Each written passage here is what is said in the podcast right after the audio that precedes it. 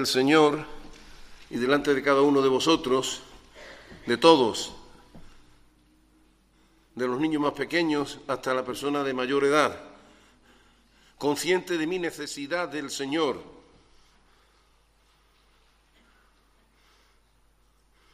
para predicar su palabra. Por eso me rindo ante el Señor y que a Él sea la gloria. He venido juntamente con vosotros para adorar a Dios. Este mensaje es para mí también el primero. El predicador es el primero que tiene que aplicar el mensaje que predica.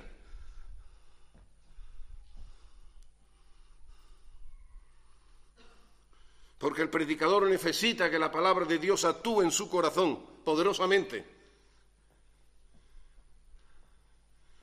Soy consciente de que no estamos aquí para pasar un tiempo, escuchar un sermón y nos vamos. Dios habla a su pueblo.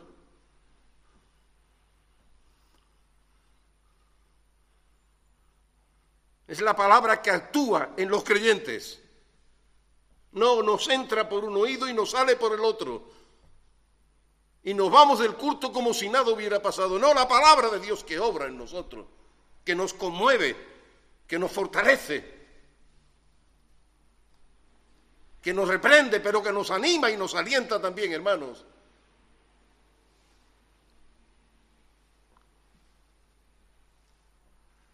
El Señor ha prometido estar en medio de su pueblo.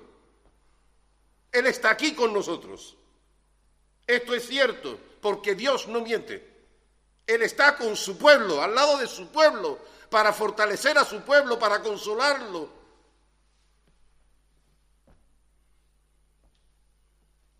para alentarnos. Vamos a orar al Señor, queridos hermanos. Pedir su guía y su dirección. Oh nuestro Dios soberano, tú eres nuestro Dios y Padre todopoderoso, Señor benigno, misericordioso. Tú has prometido en tu palabra estar en medio de tu pueblo en esta mañana, Señor, podamos conocer más de tu presencia entre nosotros, de tu poder, de tu gloria. Señor, manifiéstate. Habla a nuestros corazones de tus hijos, habla al corazón de aquellos que no te conocen, de aquellos que están en un camino de perdición y puedan conocer de tu amor en Cristo Jesús y del poder del Espíritu Santo obrando en ellos. Te damos las gracias, Señor, a ti sea la gloria, la honra y el honor. Lo pedimos en el nombre y por los méritos del Señor Jesucristo. Amén. El apóstol Pablo, escribiendo a los creyentes en Roma, les dice claramente, porque no me avergüenzo del Evangelio, porque es poder de Dios para salvación a todo aquel que cree, al judío primeramente y también al griego porque en el Evangelio la justicia de Dios se revela por fe y para fe, como está escrito, mas el justo por la fe vivirá. Con estas palabras el apóstol trata de alentar a los creyentes en Roma que estaban siendo perseguidos, que estaban pasando por situación difícil. No me avergüenzo del Evangelio, porque el Evangelio es el poder de Dios para salvación. Hermano, nosotros también el Señor nos habla en esta mañana a nosotros, en medio de nuestros problemas, nuestras dificultades, nuestros momentos de adversidad, de preocupación.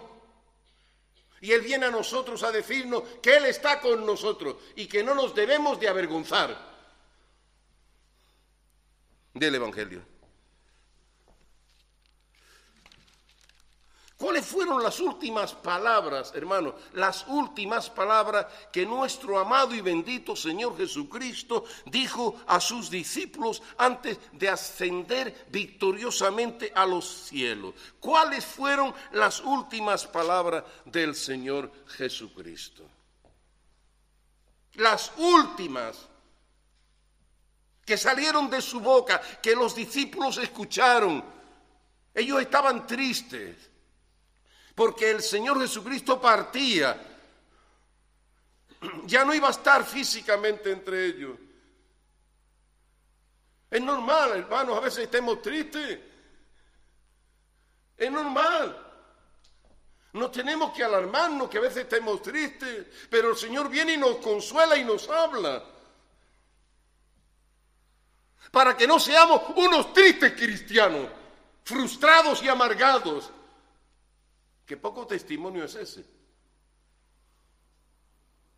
El Señor les dijo a sus discípulos, recibiréis poder cuando haya venido sobre vosotros el Espíritu Santo, y me seréis testigos en Jerusalén, en toda Judea, en Samaria y hasta lo último de la tierra.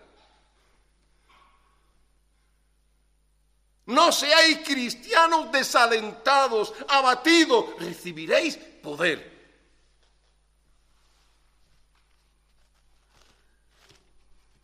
La palabra que se usa aquí en el griego para poder es dinamis, de donde viene la palabra dinamita. Recibiréis poder, la capacidad, la fuerza, el poder. Vosotros, es una promesa del Señor, hermano. No es mía, es del Señor Jesucristo. Y los creyentes somos llamados a creer las promesas del Señor. Porque Él nos la ha dado para nuestra fortaleza y nuestro consuelo, hermanos recibiréis, les dijo.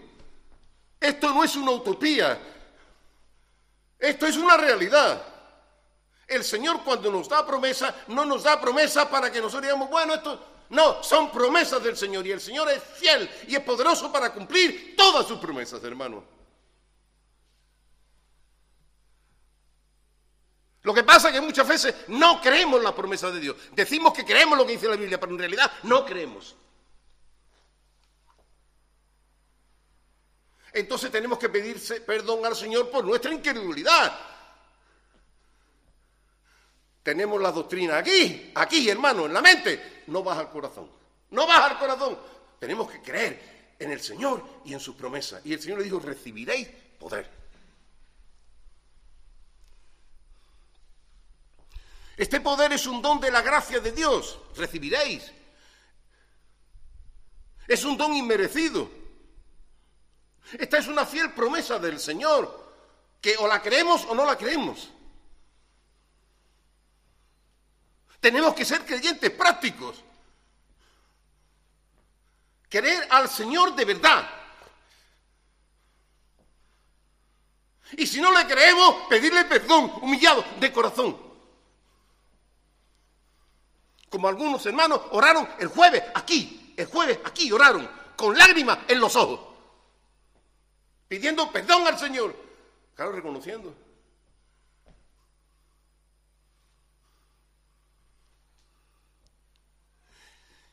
Hermano, esto implica que hemos de ejercitar la fe en Dios, claro.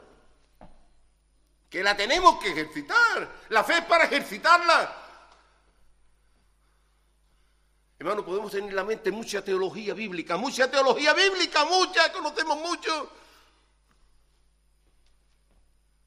tantos sermones tan buenos, tanta enseñanza tan buena, aquí en la mente no sirve para nada.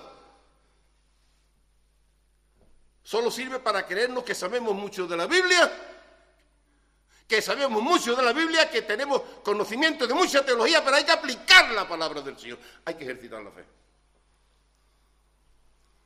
Y el Señor le dijo, recibiréis poder. Y ellos tenían que creer esto. Y ellos tenían, eran los discípulos. El Señor habló a sus discípulos.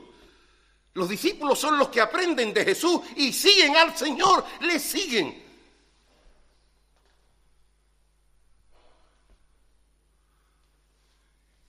Le siguen de verdad, le siguen en su casa, en su familia, le siguen en su trabajo, le siguen en su centro de estudio, le siguen en la congregación, siguen a Cristo de corazón.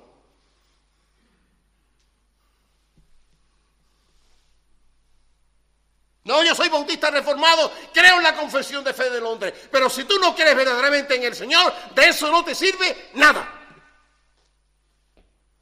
Seguir a Cristo, recibiréis poder. Ellos tenían que creer en la promesa Nosotros tenemos que creer al Señor, su palabra, y no cuestionar lo que el Señor nos dice. Yo sí soy creyente. Los incrédulos son los demás. La gente que está por aquí, que nos rodea, son los incrédulos. Nosotros no somos los creyentes. Y en la práctica tenemos que creer al Señor y poner en práctica eso que decimos que nosotros creemos. La promesa del Señor.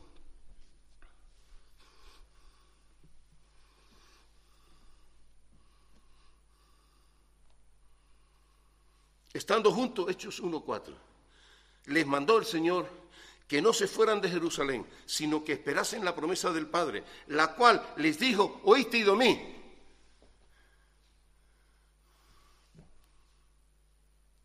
¿Sabéis esto? Entonces esperad en Jerusalén. Esperad en Jerusalén. La promesa del Padre, el Señor le dijo, la habéis oído de mí. Y es la promesa de la venida del Espíritu Santo para establecer la iglesia. Entonces ellos no podían decir, pues no nos vamos a Jerusalén, yo voy a hacer la cosa a mi manera, voy a ir a otro sitio, me quedo aquí. No, tenían que obedecer al Señor. Y obedecieron, hermanos, obedecieron porque confiaron en la promesa del Señor. Obedecieron, se quedaron en Jerusalén, pero se quedaron en Jerusalén orando.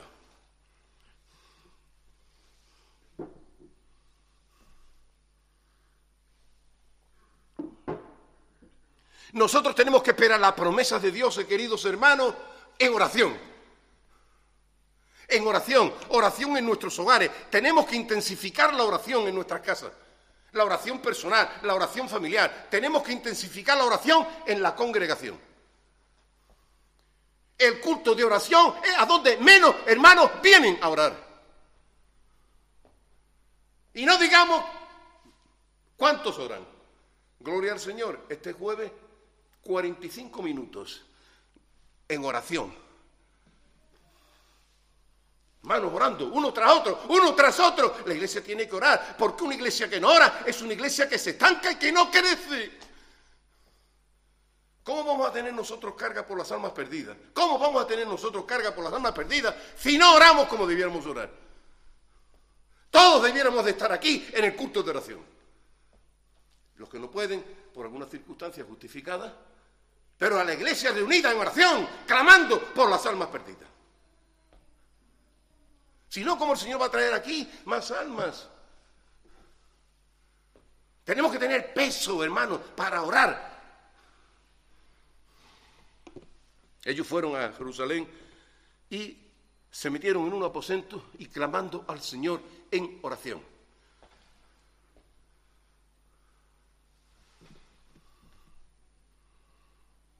Dice,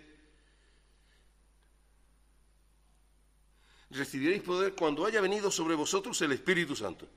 Y me seréis testigo hasta lo último de la tierra. Creyentes que oran, tienen peso por la oración en sus casas y que le piden al Señor, Señor, pon deseo por la oración, Señor. No deseo para ver la televisión, para internet y para otras cosas. Para otras cosas sí tenemos tiempo, pero para orar no tenemos tiempo. Pero ¿cómo va a bendecirnos el Señor así, hermano? ¿Cómo va a bendecir el Señor a su iglesia?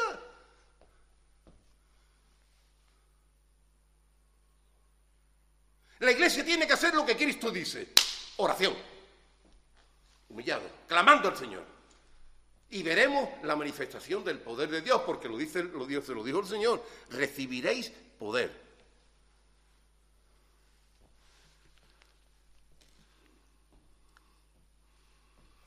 Hermanos, digo una cosa con amor en Cristo.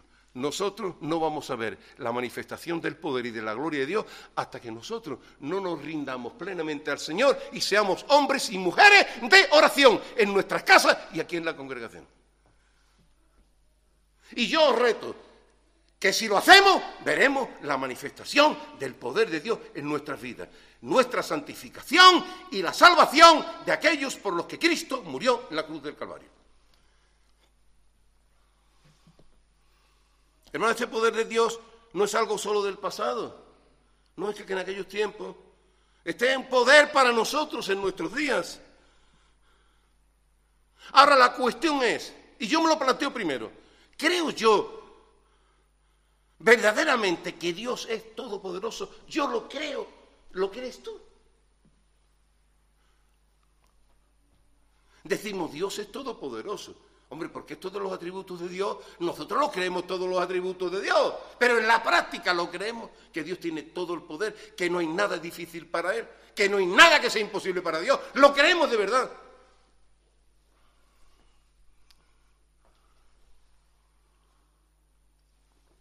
Por eso no vemos más maravillas de Dios. El Señor alentó a sus discípulos, recibiréis poder. Y en esta mañana el Señor habla a tu corazón y al mío.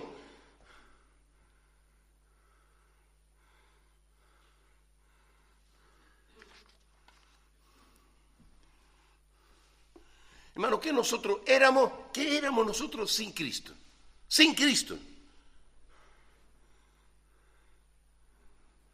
Según la Santa Biblia nos enseña claramente, éramos pecadores, muertos espiritualmente, lejos de Dios, vivíamos sin Dios y sin esperanza en el mundo, éramos enemigos de Dios, estábamos perdidos en tinieblas espirituales, sin vida espiritual, sin paz, ni esperanza, ni salvación. Eso es lo que nosotros éramos, sin Cristo. Ahora en Jesucristo por la gracia y por la misericordia y el poder de Dios, somos hijos de Dios, herederos y coherederos juntamente con Cristo por medio de Él. Somos depositarios de todas las fieles promesas que Él nos ha dado en su palabra. Somos morada del Espíritu Santo. Somos bendecidos con toda bendición espiritual en los lugares celestiales juntamente con Cristo. Tenemos vida eterna en Él. Tenemos una esperanza viva. Y además el poder del Señor. Dice el apóstol Pablo escribiendo a los Efesios, del poder que actúa en nosotros. Yo creo eso. Aquel que es poderoso para hacer todas las cosas va abundantemente de lo que pedimos entendemos. Según dice el poder que actúa en nosotros, el poder de Dios en nosotros, hermano a nivel personal y como iglesia, el poder de Dios manifestado en su iglesia. Porque su iglesia es una iglesia que ora a Dios y clama al Señor.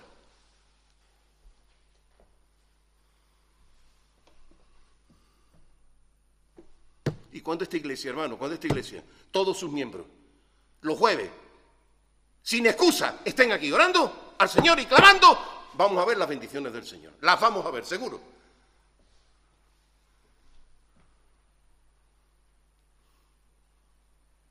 Seguro, hermanos.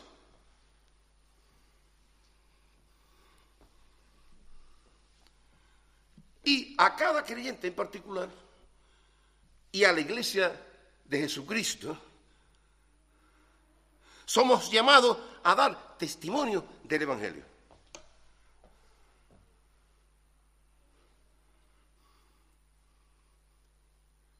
Y esto es lo que quisiera que consideremos algo en el mensaje de esta mañana. Con la ayuda del Espíritu de Dios, todos nosotros, incluidos los niños, podamos entender la palabra y podamos aplicarla, porque si nos limitamos a saber qué dice la palabra de Dios, pero no la aplicamos, hermano, no nos vale absolutamente para nada. El creyente que oye la palabra pero no avanza, no la aplica, es un creyente estancado, estancado. Las aguas no corren. Estancado.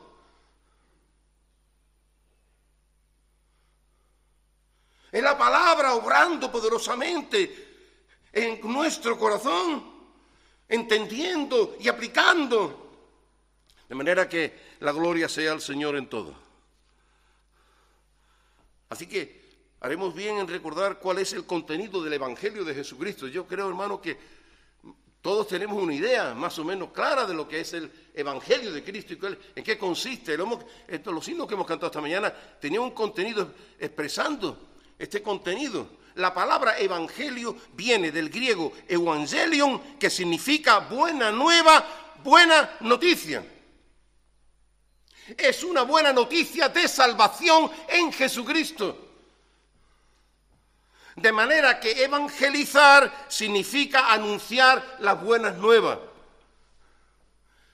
Y el evangelista es el que proclama o anuncia esas buenas nuevas.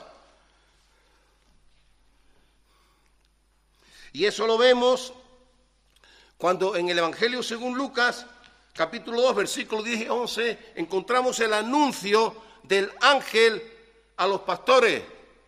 La palabra ángel viene del griego ángelos, que significa mensajero. Eso es lo que significa la palabra ángel. Mensajero, porque el ángel trae el anuncio del mensaje del Evangelio a los pastores que estaban en los campos de Belén. El ángel les dijo, no temáis, porque aquí os doy nuevas de gran gozo,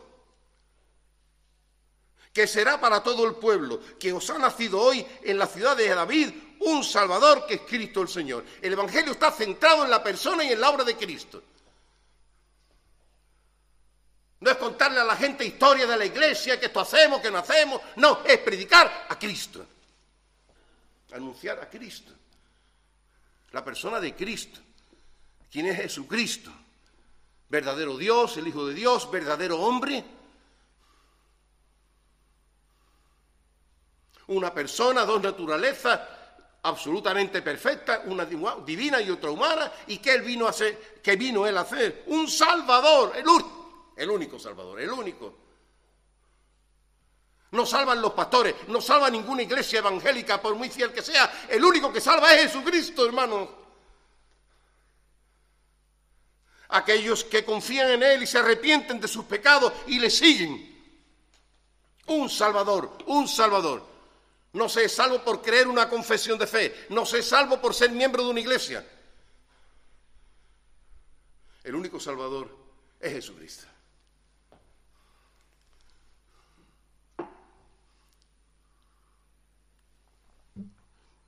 Y este fue el testimonio de nuestro bendito Señor y Salvador.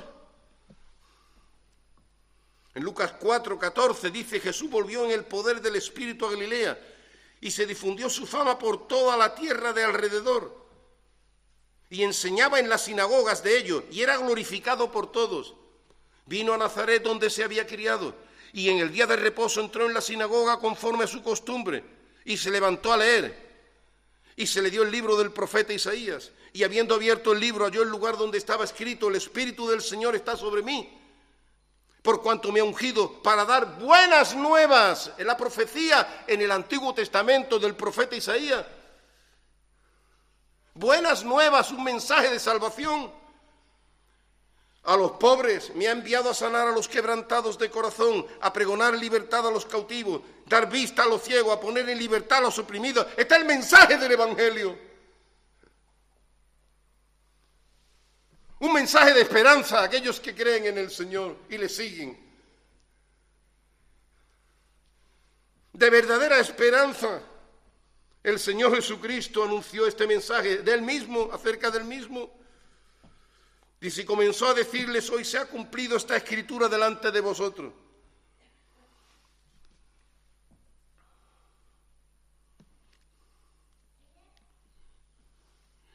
Hermanos, y este es el Evangelio.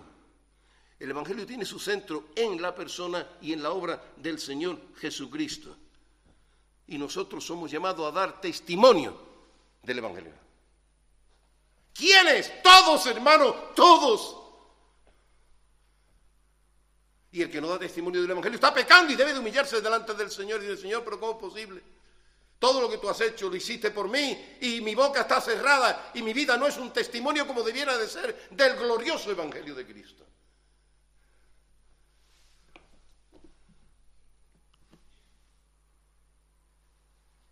Es el Evangelio del reino de Dios, es el Evangelio de la gracia de Dios. Es el Evangelio de la paz. Este mensaje estaba prometido, este Evangelio, en el Antiguo Testamento. Fijaros, en el libro de los Hechos de los Apóstoles, en el capítulo 3, versículo 18, dice, pero Dios ha cumplido así lo que había antes anunciado por boca de sus profetas que su Cristo habría de padecer. Los profetas ya lo anunciaron. Dice el apóstol Pedro en aquel discurso y mensaje que Pedro dio en el pórtico de Salomón, en el templo. Ya lo habían anunciado los profetas, así que arrepentíos y convertíos para que sean borrados vuestros pecados, para que venga de la presencia del Señor tiempos de refrigerio. Y Él envía a Jesucristo que fue antes anunciado, a quien de cierto es necesario que el cielo reciba hasta los tiempos de la restauración de todas las cosas, de que habló Dios por boca de sus santos profetas, que han sido desde tiempo antiguo. Porque Moisés dijo a los padres, el Señor vuestro Dios os levantará profeta de entre vuestros hermanos, como a mí, a él oiréis en todas las cosas que os hable. Está refiriéndose a Cristo. Y toda alma que no oiga a aquel profeta será desarraigada del pueblo. Hay de aquellos que escuchan el mensaje y son rebeldes, no quieren escuchar. Cristo dijo, mi palabra le juzgará en el día postero.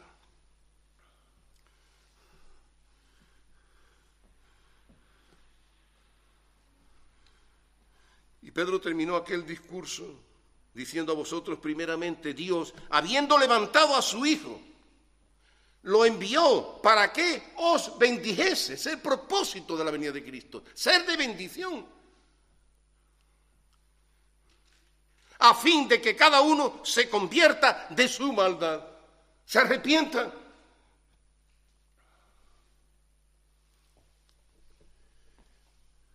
Hermanos, este fue el testimonio del apóstol Pablo, escribiendo a los romanos en el texto que yo leí al principio. No me avergüenzo del Evangelio, porque el Evangelio de Jesucristo es poder de Dios para salvación a todo aquel que cree. Es poder de Dios. Y nosotros tenemos que ser conscientes de esta realidad. Y si no damos testimonio del Evangelio es porque no creemos que el Evangelio sea poder de Dios. En realidad, y nos callamos y no decimos nada. El Evangelio es poder de Dios para salvación a todo aquel que cree. Y en el Evangelio se revela la justicia de Dios, que Dios es el justo. El pecador es injusto, es inmerecedor de recibir la justicia de Dios. Dios es el justo y Él justifica a los que son de la fe de su amado Hijo. Y el justo, por la fe, vivirá. Esto es una cita del profeta Habacuc, capítulo 2, versículo 4. Más adelante también.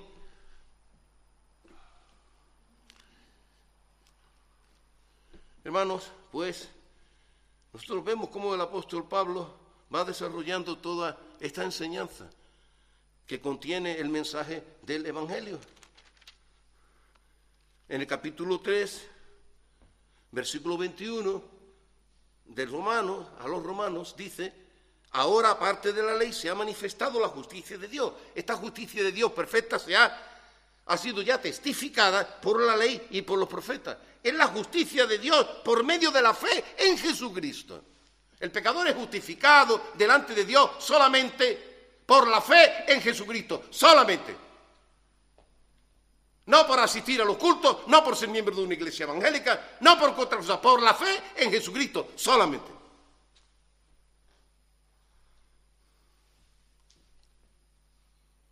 Siendo justificado gratuitamente por su gracia.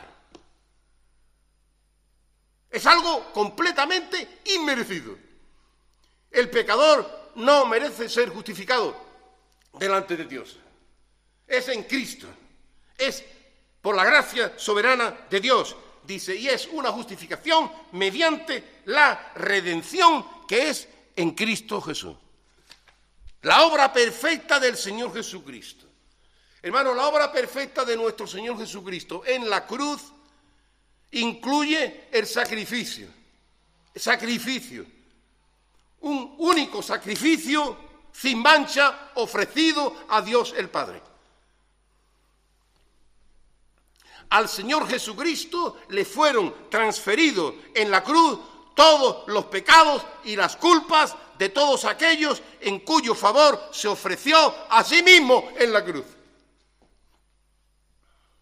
El Señor sufrió y murió el justo por los injustos para llevarnos al Padre, perfeccionando para siempre a los que Él ha santificado con su sangre preciosa. Sacrificio. Entregó su vida, derramó su sangre.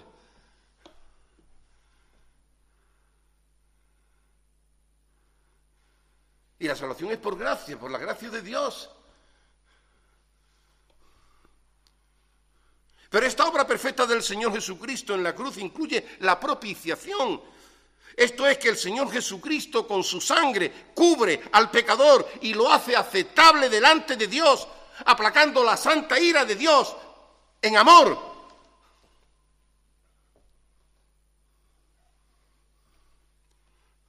Dice en Romanos 5, versículo 8 al 11, más Dios muestra su amor para con nosotros el amor de Dios, hermanos, el amor del Señor, en que siendo aún pecadores, siendo aún pecadores, pues como éramos pecadores, Dios nos podía haber dicho fuera.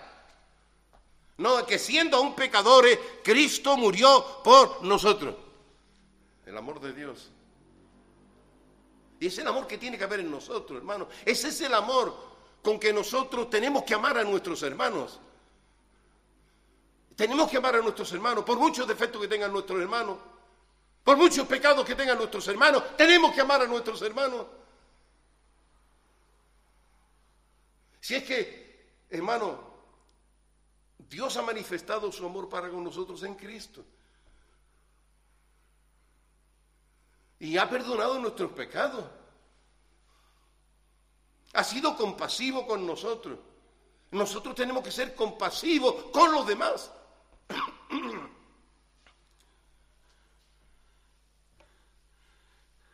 Un tercer aspecto de la obra perfecta del Señor Jesucristo en la cruz incluye la reconciliación.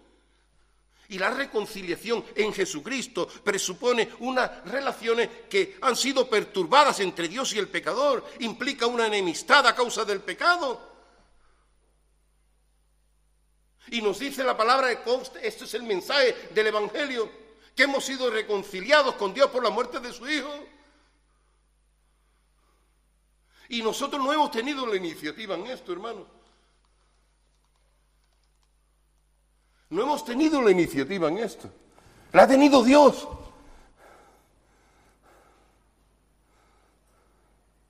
Nosotros le amamos a Él porque Él nos amó a nosotros primero. Esto es lo que nosotros tenemos que ser. Eh, la congregación del pueblo de Dios. Amarnos, no esperar.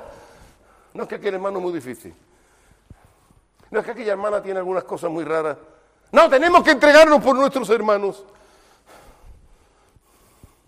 Sacrificarnos por ello también. Servir a nuestros hermanos. Esto forma parte del testimonio del Evangelio. Hermano, forma una parte del testimonio del Evangelio a aquellas personas que nosotros le hablamos y después ven a ver qué es lo que ven en nosotros. Y le hablamos de Cristo, que Cristo perdona, que Cristo murió en la cruz, que le hablamos, le damos teología, una teología teórica. Y después observan que nosotros no somos capaces de perdonar, de tener compasión con nuestros propios hermanos en la fe.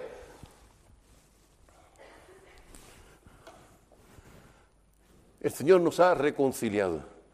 Y por eso nosotros también forma parte de este ministerio de, testificar del Evangelio, como nosotros tenemos que también ser conciliadores. Y el cuarto punto, hermano, no me estoy deteniendo en todo esto porque esto es muy tiene mucho más que decir, es la redención que el Señor Jesucristo logra liberarnos del dominio y del poder del pecado mediante el pago de un precio de rescate. Su propia sangre. Él paga el precio, pagó el precio en la cruz. Y nosotros vamos a ir a decirle a, aquellos que nosotros vamos a testificarle del Evangelio, nosotros le vamos a decir a esas personas todo lo que Cristo hizo. Hermanos, que no es tan complicado. Dar testimonio, para dar testimonio del Evangelio de Cristo, no hace falta hacer estudios de teología profundo, es conocer la verdad de lo que el Señor ya ha hecho en nosotros y eso transmitírselo a otros.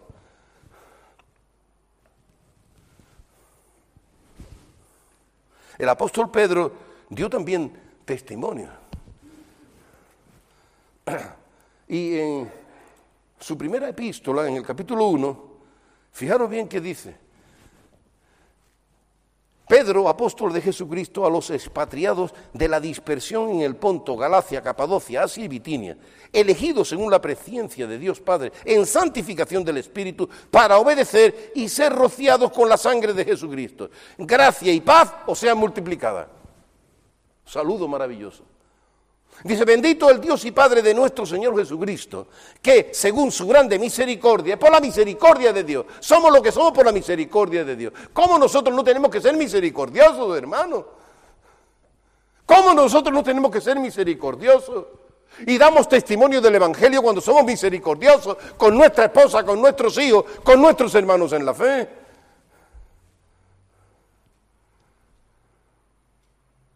Hemos recibido del Señor misericordia la recibimos. Tenemos que ser misericordiosos con nuestros hermanos.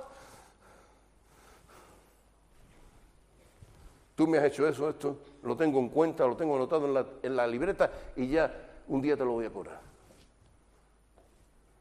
No, misericordiosos hermanos, perdonadores. De esa forma damos testimonio del Evangelio de Cristo.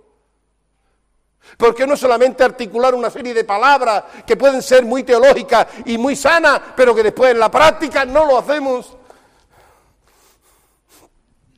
Bendito el Dios y Padre de nuestro Señor Jesucristo, que según su grande misericordia nos hizo renacer para una esperanza viva por la resurrección de Jesucristo de los muertos. Nosotros no merecemos tener una esperanza viva. Dios nos la ha dado por su gran misericordia. Por la resurrección de Jesucristo de los muertos. No solamente su muerte, su resurrección. El mensaje del Evangelio implica también predicar, testificar de la resurrección de Jesucristo. Dice, ¿qué es lo que el Señor ha hecho? Hermano, la misericordia de Dios nos ha hecho renacer para una esperanza viva, para una herencia, hermano, herencia. Es una herencia incorruptible, no es una herencia de una cuenta en un banco. No es una herencia de una casa, no es una herencia de posesión material, es una herencia incorruptible. Dice que está, que es incorruptible, que está incontaminada y que es inmarcesible. Inmarcesible significa sin mancha. Y está reservada en los cielos para vosotros. Esto es cierto, hermanos. Por la misericordia de Dios. ¿Cómo nosotros no tenemos que ser misericordiosos? Y tenemos que pedir perdón al Señor las veces que no hemos sido misericordiosos. No hemos sido misericordiosos. A veces ni con nuestra esposa, ni con nuestro esposo, ni con nuestros hijos, y con, ni con nuestros hermanos. Dice que sois guardados por el poder de Dios. Mediante la fe para alcanzar la salvación que está preparada para ser manifestada en el tiempo posterior. Es la consumación de esa salvación en la segunda venida de nuestro Señor Jesucristo. Y ahora nosotros, dice el apóstol Pedro, os, nos alegramos, aunque ahora por un poco de tiempo, si es necesario, tenemos que ser afligidos en diversas pruebas, pero tenemos una esperanza. Bueno, este es el testimonio del glorioso Evangelio de Cristo por su muerte y por su resurrección. Pero el apóstol Juan también dio testimonio poderoso en su primera epístola, capítulo 4, versículo 7. Amados, dice, amémonos unos a otros. Sí, hermano, nos tenemos que amar unos a otros. Tú dices que crees en el Evangelio, tú crees que el Evangelio ha obrado en ti por, el poder de Dios, tú dices esto. Tú dices que eres un hijo de Dios, que amas al Señor. Pues si tú has creído, tú tienes que amar a tu hermano en la fe. Lo tienes que amar. Te tienes que entregar por él, tienes que orar por él, por ella. Amados, amémonos unos a otros. En la iglesia no debe de haber personas que están esperando que le amen a ellos. No. personas exclusivas, como una élite. Yo espero que a mí vengan los demás para que me manifiesten su amor. No, unos a otros. ¿Tú entiendes esto? Que es unos a otros.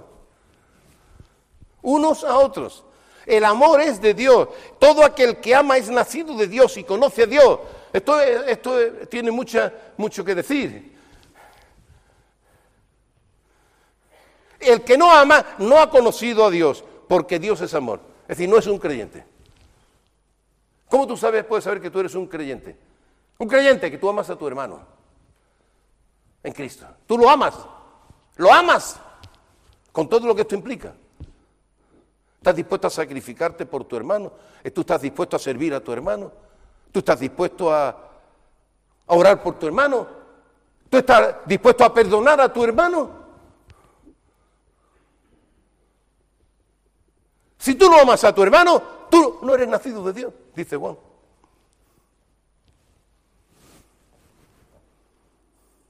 Dice, y ahora Juan pone la prueba, la, prueba, una prueba extraordinaria. Dice, en esto se mostró el amor de Dios para con nosotros. Es decir, hermano, que el amor se tiene que manifestar. No es solo de palabra, sino en hecho y en verdad. Este es el mensaje del Evangelio, que Dios nos amó y entregó a su Hijo Dice aquí el apóstol Juan,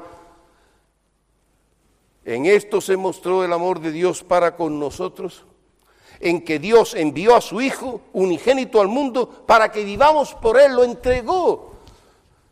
En esto consiste el amor, no en que nosotros hayamos amado a Dios, sino en que Él nos amó a nosotros y envió a su Hijo en propiciación por nuestros pecados. Ahí está el ejemplo de Dios, está el mensaje del Evangelio. Amados, si Dios nos ha amado así, dice Juan, bueno, vosotros podéis amarlo de la forma que queráis, como cada uno lo interprete. Toma a tu hermano de la manera que te parezca mejor. No, no dice esto Juan. Juan dice así, si Dios nos ha amado, debemos también nosotros amarnos unos a otros. ¿Cómo Dios nos ha amado a nosotros? Este es el mensaje del Evangelio de Jesucristo. Dios envió a su Hijo, lo entregó, derramó su sangre para salvar pecadores, por su gracia, por su misericordia. Y ahora, ¿cómo aplicamos eso nosotros, hermano?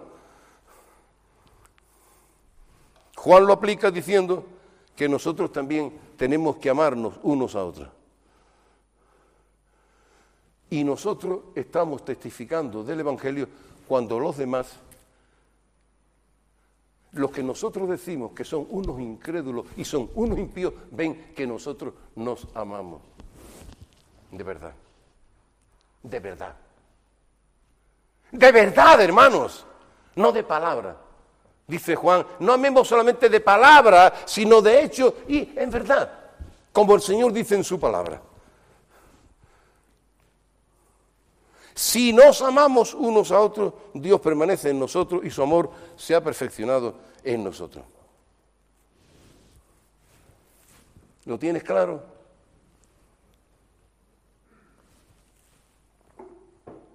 ¿Tú lo entiendes? Los jovencitos que están aquí, ¿lo entendéis también esto? Los jóvenes, hermano, ¿tú entiendes esto? Está hablando Dios a tu corazón. Está descubriendo el Señor en tu corazón que hay algo que no está bien.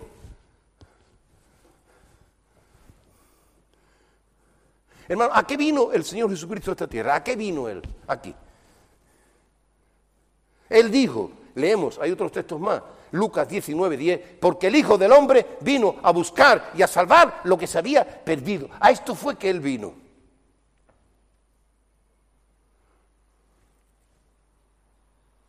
Y él no se quedó encerrado en un sitio, él salió fuera. Él salió fuera, él iba a la sinagoga, iba a las calles, a a las calles, a las plazas, él iba al monte donde también se reunió con mucha gente para buscar y para salvar lo que se había perdido. Su ministerio en la tierra fue un ministerio práctico y muy efectivo de oración. El Señor Jesucristo dedicó mucho tiempo a la oración, fundamental Y ya el pastor nos leyó al principio un texto en el cual se habla ahí de cómo el Señor se apartó para la oración, en la enseñanza de la palabra, haciendo el bien, sanando dolencias, escuchando a la gente con sus problemas, compadeciéndose de la gente, llorando con los que lloraban, el Señor Jesucristo. Teniendo compasión y dando su vida en favor de pecadores. Este fue nuestro Señor Jesucristo.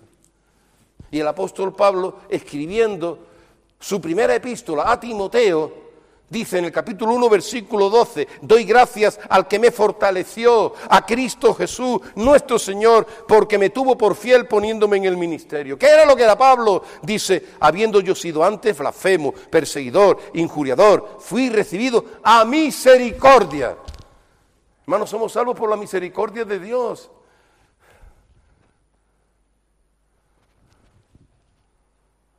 Dios no tuvo en cuenta lo que nosotros éramos.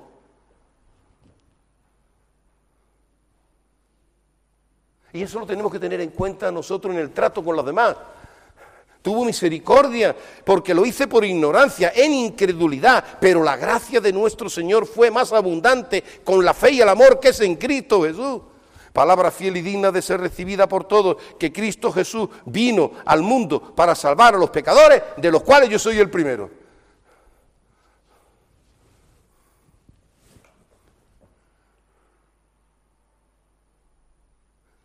El reconocimiento, soy un pecador, necesito de la gracia de Dios.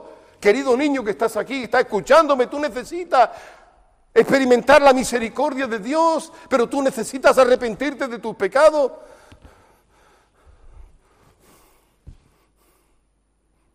Reconocer tu incredulidad, clama al Señor, clama al Señor. No importa que seas un niño, que seas un adolescente, clama al Señor.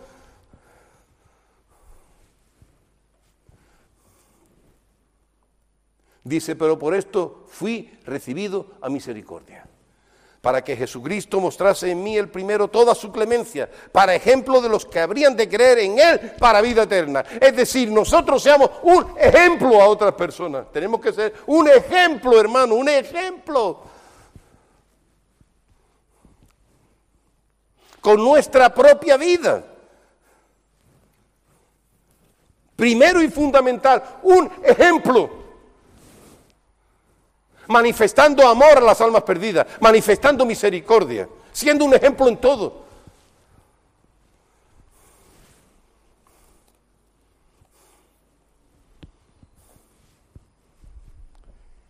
Hermano, este Evangelio, ya sé que yo no voy a poder terminar todo lo que he traído, pero bueno, quizá otro domingo ya concretaremos para continuar en el tema, pero sí quiero terminar este punto. Hermano, cuando habla en la palabra del Señor del Evangelio de Jesucristo, me gusta muchísimo la expresión que usa el apóstol Pablo, escribiendo a los Efesios, capítulo 3, versículo 8, que habla de las el Evangelio de las inescrutables riquezas de Cristo. Es el Evangelio de las inescrutables riquezas de Cristo. Inescrutables, insondables. Son incalculables las riquezas del Evangelio. Es mucho más de lo que nosotros pensamos. Muchísimo más. Nosotros podemos comprender algo. Pero son inescrutables riquezas. Escribiendo a los romanos en el capítulo 2, versículo 4, habla el apóstol de la riqueza, de la benignidad, de la bondad del Señor. En el capítulo 9, versículo 23, habla de la riqueza de la gloria de Dios. Y en el capítulo 11, versículo 33, habla de la riqueza de la sabiduría de Dios. Y nosotros, por mucho que queramos profundizar, nunca vamos a llegar a comprender la totalidad de la inescrutable riqueza del Evangelio. Hermanos, maravilloso. Esto nos humilla. Esto nos debe llevar a la alabanza al Señor, a la acción de gracias.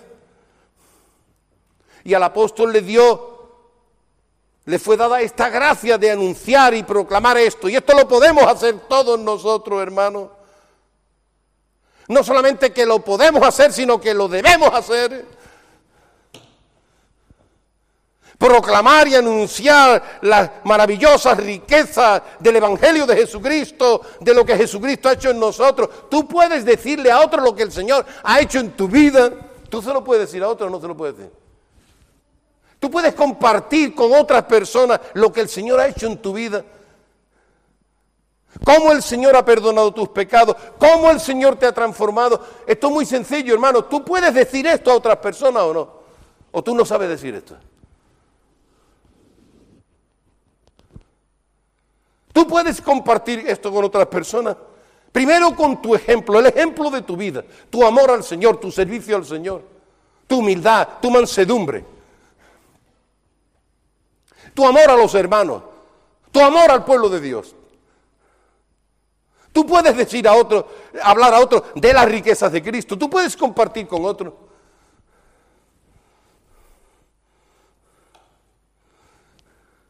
Hermano, estos son los ilimitados recursos de la gracia de Dios en Jesucristo. Ilimitados recursos. No estoy diciendo que tú tengas la capacidad o el Señor te haya para subir un púlpito y dar un sermón. Te estoy hablando de dar testimonio del Evangelio, de la gracia de Dios a otras personas. A tus propios hijos en primer lugar en tu casa. A tus familiares. A tus compañeros de trabajo. A tus compañeros de estudio.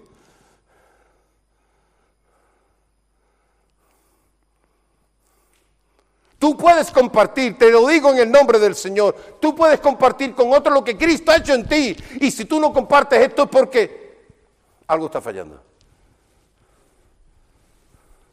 Y tienes que clamar al Señor. Los ilimitados recursos, quiero concluir ya, hermano.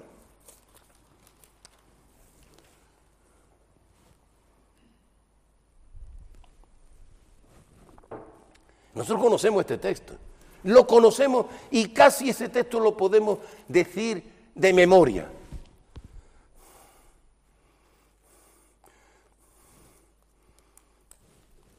Y yo el primero, hermano, me avergüenzo de que a veces digo, Señor, cuánto tú me has enseñado de la palabra, pero cuánto yo necesito aplicar esa palabra.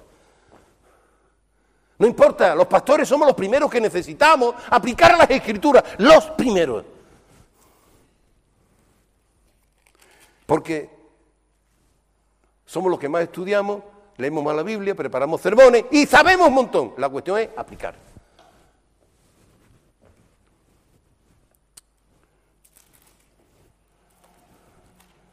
Y claro, ahí viene el Señor y nos da. Hermano, sé que voy a hacer lectura en el capítulo 2. Me consta que vosotros sabéis este texto, pero yo lo voy a leer. Dice el apóstol Pablo, escribiendo a los Efesios, capítulo 2, versículo 1 en adelante. Él, Jesucristo, os dio vida a vosotros cuando estabais, estabais muertos en vuestros delitos y pecados. Estábamos muertos, le dice a los, a los efesios. No que estabais un poco enfermos, estabais muertos. Y muertos en vuestros delitos y pecados. Dicen los cuales anduvisteis en otro tiempo siguiendo la corriente de este mundo conforme al príncipe de la potestad del aire, el espíritu que ahora opera en los hijos de desobediencia, entre los cuales también todos nosotros vivimos, y se incluye ahí Pablo, yo también viví, yo era uno de ellos. Y Pablo se incluye eh, también en esto, nosotros también todos vivimos en otro tiempo, vivimos en los deseos de nuestra carne, hacíamos la voluntad de la carne, de los pensamientos, éramos por naturaleza hijos de ira, lo mismo que los demás. Dios nos dio vida, dice, pero Dios que rico en misericordia, otra vez la misericordia de Dios. Dios que rico en misericordia, por su gran amor con que nos amó, el amor del Señor. Aún estando nosotros muertos en pecado, nos dio vida juntamente con Cristo. Estando muertos, es la misericordia. Es el favor inmerecido. Es la gracia de Dios, hermano. El amor de Dios en Cristo. Que nos dio vida. Eh, esto es tan difícil entenderlo y compartirlo. Y decirle, no digo que ninguno lo haya hecho, no estoy haciendo ningún juicio, pero esto es tan difícil decírselo repetírselo a nuestros hijos. Hay que repetírselo a nuestros hijos. Y los padres tienen que dar testimonio a sus hijos de la obra que el Señor ha hecho en ellos. Y decirle, hijo mío, esto es lo que el Señor ha hecho en mi vida. Los padres y las madres. Primero. Después los maestros de escuela dominical. Y los pastores. Esto es lo que el Señor ha hecho en mi vida. Esto es lo que yo era. Y mira lo que yo soy. Por la gracia y por la misericordia de Dios. Esto es dar testimonio del Evangelio. Que es donde hay que empezar en el hogar. Nos dio vida juntamente con Cristo. Y juntamente con Él nos resucitó. Nosotros tenemos la esperanza de la resurrección de los muertos. Esto forma parte del testimonio del Evangelio. Y nos ha hecho sentar en los lugares celestiales con Cristo Jesús para mostrar en los siglos venideros las abundantes riquezas de su gracia en su bondad para con nosotros, dice, en Cristo Jesús, por la obra de Cristo. ¿Tú estás confiando en la obra de Cristo? ¿O tú estás confiando, tú dices que eres creyente, pero confía en tus méritos? ¿Tú sigues confiando en tus obras, que tú eres evangélico, que tú asistes a los cultos? ¿Tú en qué estás confiando? ¿O tú confías en Cristo, en la obra de gracia de Dios en Cristo, en la sangre que Cristo derramó? Porque si tú estás confiando en que eres evangélico, que viene los cultos, estás perdido.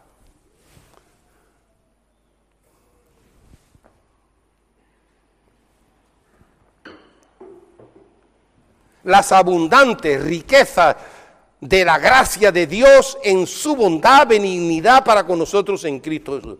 Porque por gracia sois salvos, por medio de la fe, esto no de vosotros, pues es donde Dios, no por obra, para que nadie se gloríe.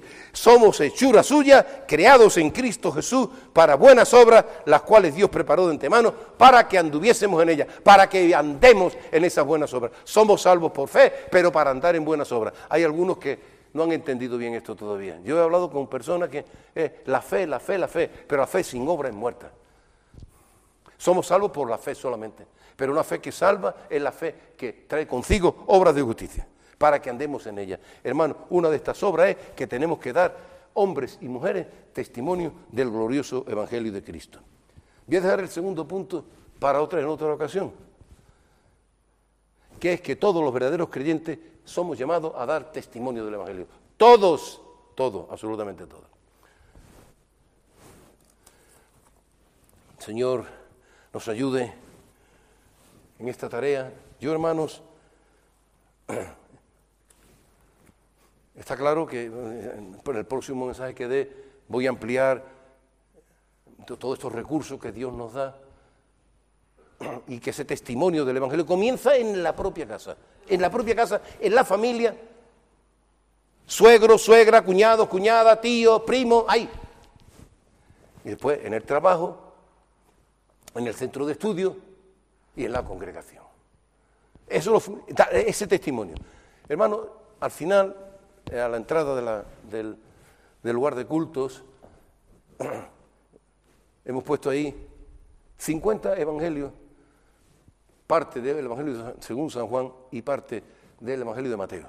Y juntamente con el Evangelio va un sello con el horario de cultos y va dos folletos, Iglesia Evangélica de la Gracia y que esto es un trabajo que se hizo para distribuir entre los vecinos aquí de esta zona, pero que ahí hay todavía mucho material. Yo quiero animaros, hermanos, para que los hermanos al menos cojan un evangelio con este material y en esta semana, en esta semana, lo den a algún conocido. Uno nada más. Si el que quiera coger dos, que coja dos. Y se comprometa. Primero y fundamental es nuestro testimonio personal, nuestra vida. Pero dar a alguna persona que nosotros le obsequiemos con este evangelio y lo invitemos a los cultos. Porque estos evangelios guardados Hermano, tenemos que salir fuera. Y tenemos que llevar fuera el mensaje, también escrito, del Evangelio. Así que pueden coger después, están puestos allí en la estantería, y, eh, y oremos por, este, por esto que es muy importante, ¿verdad? Oremos por nuestros hijos, por la conversión de nuestros hijos, clamemos al Señor y testifiquémosles a ellos No que lo tenemos al culto, no, pues hablemos, tenemos que tratar con nuestros hijos. Van creciendo, no damos cuenta, se van haciendo adolescentes, se van haciendo jóvenes y después los vemos irse al mundo. Tenemos que orar por ellos. Y tenemos que hablarle del poder del Evangelio de Jesucristo. Y hermano, que nosotros tomemos ánimo. El poder de Dios está a nuestra disposición. A nuestra disposición para nosotros llevar ese mensaje a otras almas para la gloria de Dios. ¿eh? Vamos a orar.